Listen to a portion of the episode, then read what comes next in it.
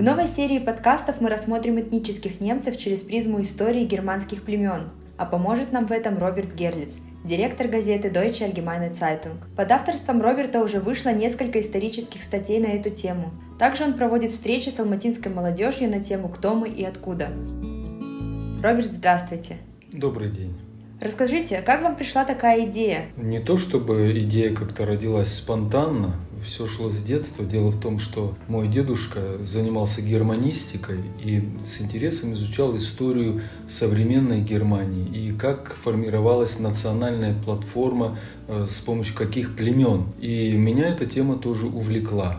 Когда я стал директором газеты, э, мне показалось интересным поделиться этой информацией. И действительно у нашей аудитории это вызвало довольно большой интерес. По вашему мнению, почему нам важно знать, кто мы и откуда? На мой взгляд, э, и это общепризнанная истина, народ, который не помнит свое прошлое, у него не будет и будущего. Мы, э, изучая историю своего народа, не только отдаем дань памяти своим предкам, но и формируем свою эрудицию и повышаем уровень интеллекта и образования.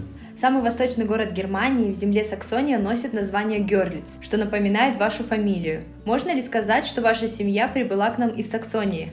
Нет, нельзя, потому что моя семья, вернее предки, а если быть э, точным, то Конрад Герлиц в 1767 году вместе со своей супругой Анной Катариной и э, годовалым сыном Хайнрихом Герлицем в 1767 году они по призыву Екатерины Великой прибыли в Российскую империю с маленького городка Нидда, это земля Хессен, и были расселены в поселке Ягодная Поляна в Поволжье. Нам уже не терпится отправиться с вами по следам древних германцев. Привычный нам этноним Германии или Germany возник как название одного из германских племен.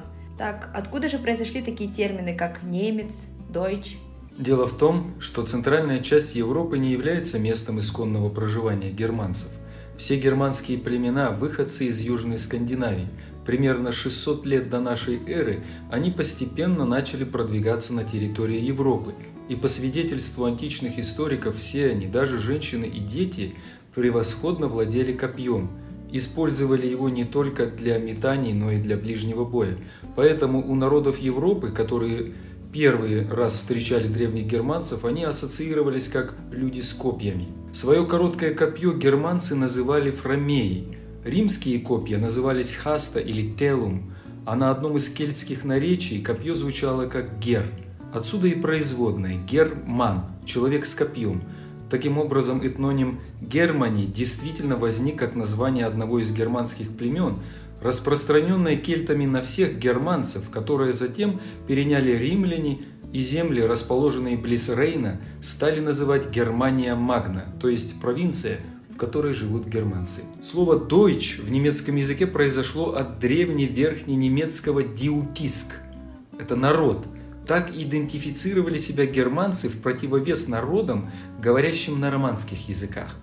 Следует отметить, что слова «deutsch» и «teutон» являются однокоренными, сменяющейся корневой согласной «д» и «т». Соответственно, Deutschland – это земля немцев – есть земля нашего народа. Нам известно, что на многих языках, например, португальском, испанском, французском, а также на турецком и на курдском Германию называют Алемания. Почему? Алеманы от э, древнегерманского алеманен – все люди.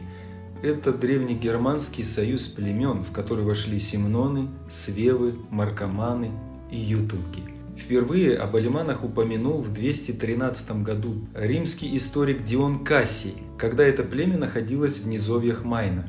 Однако этот район не является местом их исконного проживания, так как основной костяк племени алиманов Симноны в начале первого тысячелетия населяли южную часть бассейна Эльбы – в III веке алиманы уже прорвали границу Римской империи по Рейну, захватили часть римской территории между верховьями Рейна и Дуная и оттуда начали вторгаться в Галлию и Италию.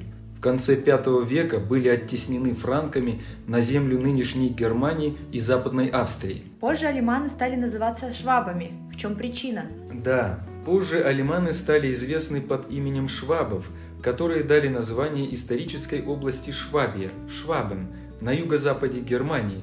Это современный Баден-Вюртемберг и западная часть Баварии. Название произошло от имени одного из племен этого союза – Свевы. На алиманском – Швебен. Со временем преобразовалось в Швабен. Есть ли какие-то характерные черты, отличающие алиманов или, как теперь мы их называем, швабов? Немцы говорят Die Schwaben gelten in Deutschland als ein Völkchen für sich. Wie kann man das verstehen? Вы понимаете немецкий? Переведите, пожалуйста. Швабы – это такой народ для себя, народ для себя. Это очень практичный и изобретательный.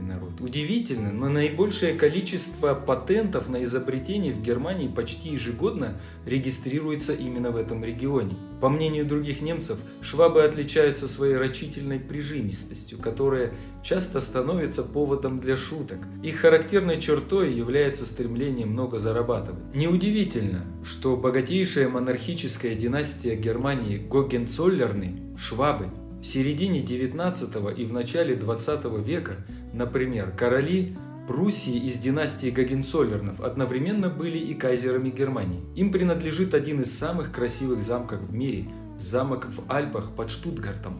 Проживают ли в наши дни швабы где-нибудь еще, кроме Германии? Да, конечно. Сегодня швабов можно встретить не только в Германии, но и в немецкоязычных кантонах Швейцарии, во французском Эльзасе. Кроме того, Дунайские швабы проживают небольшими группами в Сербии, Словении, Венгрии и Румынии.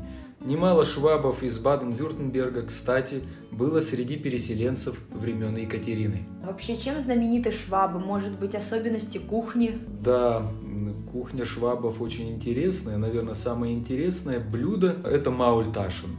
Я сейчас попробую рассказать краткую историю о том, как один монах изобрел маульташин. По-немецки она звучит так – а вы поможете перевести. Договорились? Einer Legende nach hat ein Mönch die Maultaschen erfunden. По легенде, один монах изобрел Маульташин. Er wollte das äh, Fleischverbot der Fastenzeit umgehen, indem er das Fleisch in Teig einwickelte, damit Gott es nicht sehen konnte. Он хотел запрет на мясо во время поста обойти и придумал так, что мясо будет спрятано в тесто, чтобы его Бог не мог видеть. Да, верно. Deshalb werden Maultaschen im Schwäbischen auch Herrgottbescheißerle oder Gottbetrüger genannt. Поэтому Маульташен в регионе, ну, в швабском регионе были названы Богом обруганные, скажем так, дословно не будем переводить. Да, действительно, очень интересная история. Маульташин похожи внешне на пельмени, только они квадратные и лепят их по-другому. Начинкой может служить не только мясо, но также капуста, картофель, творог с зеленью и так далее. На каком диалекте говорят швабы? Язык алиманов стал основой для верхненемецких диалектов, и это сейчас швабский диалект. И он, конечно, отличается от э, общегерманского языка. Очень большое обилие гласных звуков. Предпочитают э, короткие слова. Ну, например, если в Германии, расставаясь, говорят э, «Tschüss, auf Wiedersehen, bis bald», то швабы говорят кратко «аде» или слово «иногда», «manchmal». Швабы говорят «эльс». Вот у вас в семье Кристина пекли «хефицопф», Помните, это такие э, плетеные булочки, как косички из э, сдобного теста. Они делались с изюмом часто. Ну, вообще не пекли. Не ну, пекли. Но у нас в семье пекли, и в Германии это сейчас э, часто делают. И вот, например, фраза на немецком языке «я пеку булочки с изюмом», я скажу на немецком и потом повторю эту фразу на швабском, почувствуйте разницу. На немецком звучит так – Manchmal backe ich meinen Hefezopf mit Rosinen. Теперь то же самое прозвучит на швабском диалекте. Ich han in die Hefezopf els schon Rosinen найдо. Очень непонятно, я бы сказала. Вот он, швабский диалект. Тогда у меня вопрос э, назревает следующий. Работу нашей организации буквально пронизывает этнокультурный компонент. Если немецкий язык, то СКК. Если история, то только этнических немцев. Входит ли изучение этого периода жизни немцев в понятие этнокультурного компонента? Безусловно. История немцев Казахстана, она не ограничивается история только в этом регионе, потому что корни от немцев по Волжье сюда из Сибири переселяли, из Украины, со всех сторон Советского Союза военные годы, да. Но до того времени они же где-то проживали, и откуда они прибыли в Россию, и кем они были до того – то есть, э, глядя в самые корни, мы видим, что это были племена, которые пришли в Европу откуда? Из Скандинавии. И это тоже составная часть нашей истории, знание которой позволяет нам осознать то, кем мы являемся сейчас и что нас отличает. Характерные черты того или иного племени на самом деле присущи потомкам этих племен до сегодняшнего дня. Например, глядя в зеркало – я вижу Хатта таким же, каким описывал Хаттов Корнелий Тацит в своих трудах ну, почти две тысячи лет тому назад. Сегодня мы с вами познакомились с тем, как называется Германия в разных народах, немного узнали об алиманах.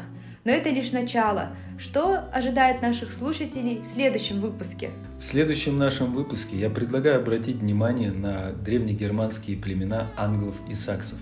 Тем более, что своему названию Англия обязана одному из племен древних германцев – англам. Спасибо большое за такой интересный экскурс в историю германцев. С вами были Кристина Либрихт и Роберт Герлиц. Дорогие слушатели, спасибо вам за внимание. Оставайтесь с нами и следите за новыми выпусками.